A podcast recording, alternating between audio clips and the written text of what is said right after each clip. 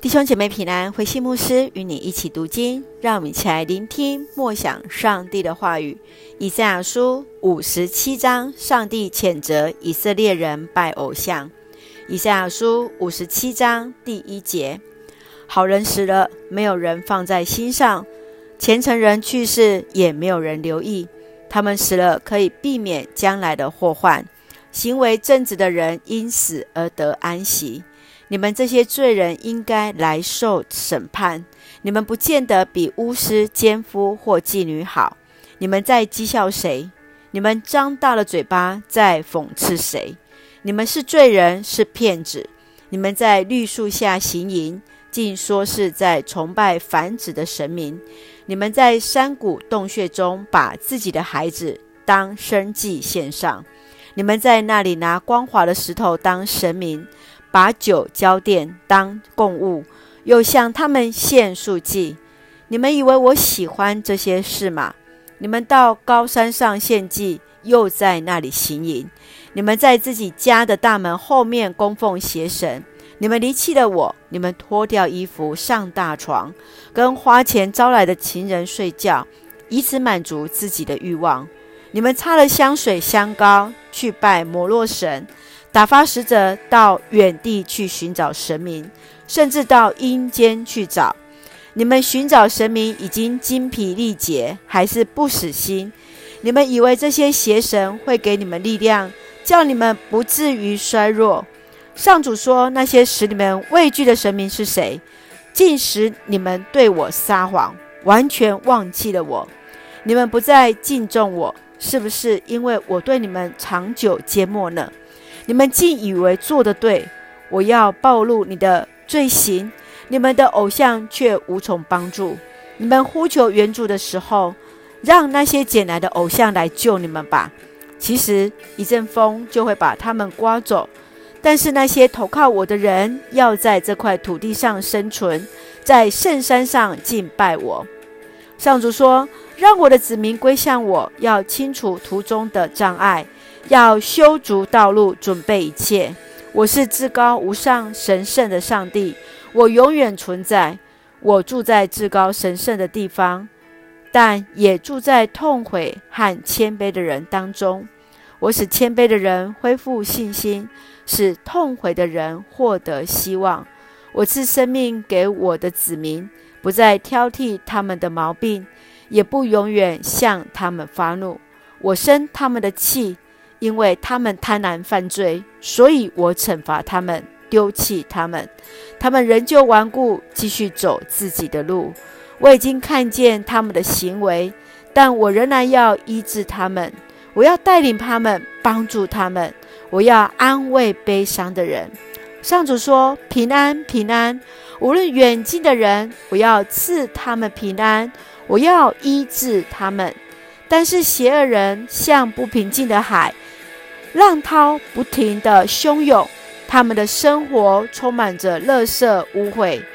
我的上帝说：“作恶的人不会有平安。”弟兄姐妹平安。我们看以赛亚书五十七章，是以赛亚说到了上帝要亲自审判他的子民，因为他们去拜偶像，离弃他的教训，背叛他们与上帝所立的约。在当中所提到的繁民繁殖的神明，是指着当地人所拜的巴力神，这是上帝所极为不喜悦的事情。从十四节到二十一节来说明，上帝要怜悯那悔改的人，即便上帝知道人的错误，还是要帮助安慰他的百姓，他要医治人所犯罪的这样的一个疾病，来赐给人平安。让我们一起从这段经文一起来思考。请我们一起来看第十五节。十五节这样说：“我是至上神圣的上帝，我要永远存在。我住在至高神圣的地方，也住在痛悔和谦卑的人当中。我使谦卑的人恢复信心，使痛悔的人获得希望。上帝他住在至高的圣所，但是他接纳那最卑微、最重罪的人。”只要他愿意真实悔改认罪，上帝的恩典要给予每一个愿意领受的人。痛悔谦卑的心，主必不轻看。你是否愿意回转回转来归向上帝呢？让我们一起为我们身边的弟兄姐妹来祷告，让他们都有机会来认识主耶稣。继续，我们来看第十八节。我已经看见他们的行为，但我仍然要医治他们。我要带领他们，帮助他们。我要安慰悲伤的人。相较人只会追求在物质的充沛，上帝更在意的是持守与以色列列祖所立的约。上帝他要用他的怜悯跟爱来回应这些以色列百姓对他的违约。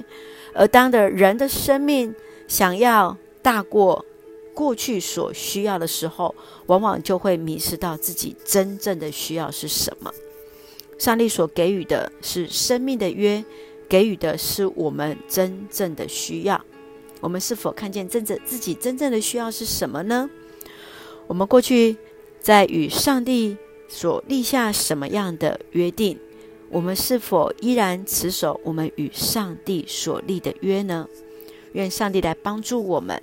让我们一起用五十七章十五节作为我们的金句。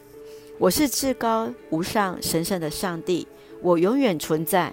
我住在至高神圣的地方，但也住在痛悔和谦卑的人当中。我使谦卑的人恢复信心，使痛悔的人获得希望。是的，上帝要使那谦卑人再次恢复信心，使痛悔的人获得希望。愿主的爱再次来坚固我们，让我们一起用这段经文来作为我们的祷告。亲爱的天父上帝，谢谢你所赐给我们美好的一天。愿主持续帮助我们，让上帝你的慈爱使我们回转向你，使我们的灵魂苏醒。劝主赐下新的生命。谢谢主始终持守着与我们的约。帮助我们也遵守那约，看见自己生命真实的所需要以及平安，让我们回转到你的面前，全然的归向你。恩待保守我们弟兄姐妹身体健壮，灵魂兴盛，也在接受疫苗当中一切平安，赐下平安喜乐，在我们所爱的台湾，我们的国家。